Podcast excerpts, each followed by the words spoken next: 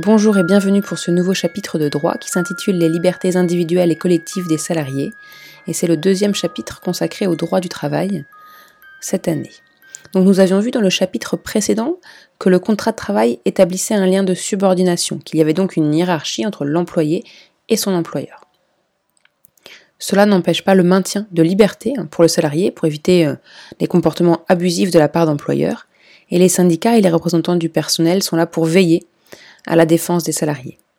Donc dans une première partie, nous allons voir les libertés individuelles des salariés, et nous allons donc en voir deux. Il faut que tout ce qui est demandé à un employé soit justifié par la nature des tâches qu'il a à accomplir dans son travail. Donc la première liberté euh, individuelle, c'est la liberté d'expression. Donc la liberté d'expression, hein, en, droit français, c'est un droit qui est consacré et dans le contexte euh, de l'entreprise, il existe. Ça veut dire qu'un salarié peut librement exprimer euh, ce qu'il veut, hein, sans que ce soit diffamant et irrespectueux.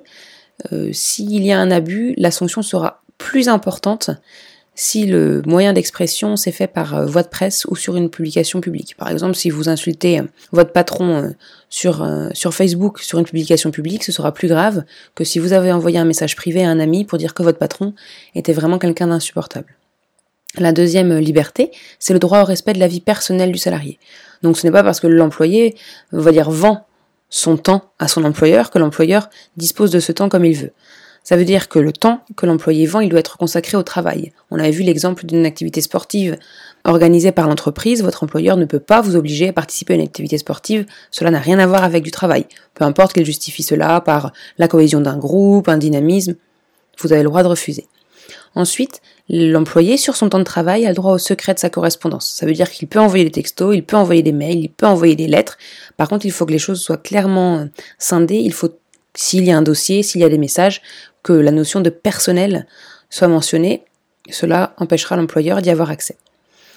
Euh, il ne peut pas non plus, euh, de la part de l'employeur, être fait un usage, on va dire, abusif de la vidéosurveillance et de la géolocalisation. Donc on avait parlé un exemple de, de caméras de surveillance dans certains endroits de l'entreprise. Pour la géolocalisation, on avait parlé des, des véhicules pour les commerciaux, qui n'avaient en fait pas le droit d'être traqués par leurs employeurs parce qu'ils disposaient d'une liberté de mouvement. Donc tout ce qui va être lié hein, aux usages d'Internet, aux appareils de nouvelles technologies, le plus simple, c'est de préciser hein, pour l'employeur, dans le règlement intérieur, les normes de fonctionnement.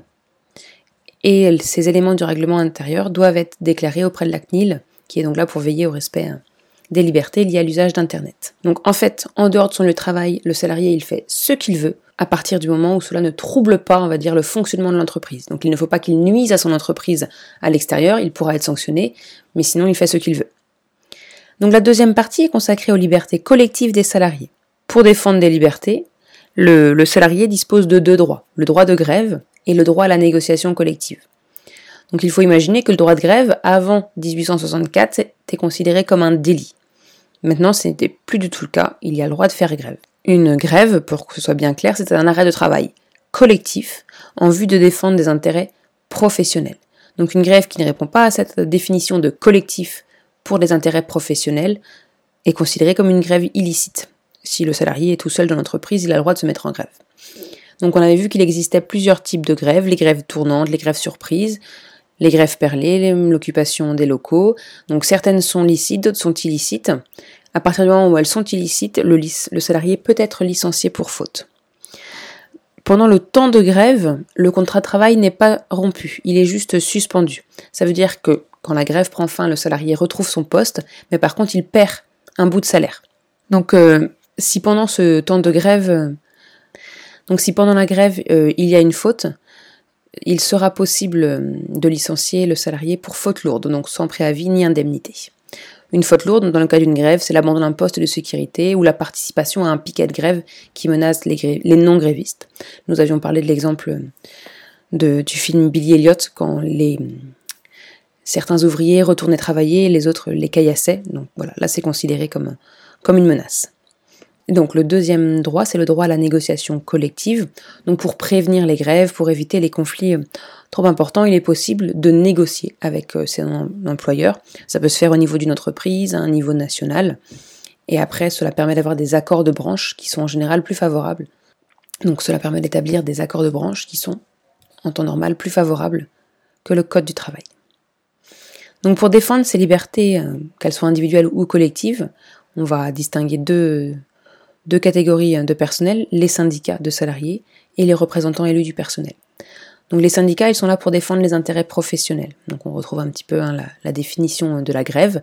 Donc les syndicats, ils communiquent, des affiches, ils font des réunions, ils peuvent organiser des grèves, ils, sont, ils peuvent être considérés comme représentatifs s'ils respectent les valeurs républicaines, s'ils sont indépendants, il ne faut pas qu'ils soient financés par l'employeur, qu'ils aient un effectif d'adhérents suffisamment important et qu'ils aient obtenu 10% des suffrages au niveau de l'entreprise. S'ils sont considérés comme représentatifs, ils pourront participer aux négociations collectives dont nous avons parlé précédemment. Donc ils vont désigner des délégués syndicaux qui seront euh, qui seront des salariés protégés par la suite. Ça veut dire qu'ils seront plus difficiles à licencier. Il faudra obtenir l'accord de l'inspection du travail.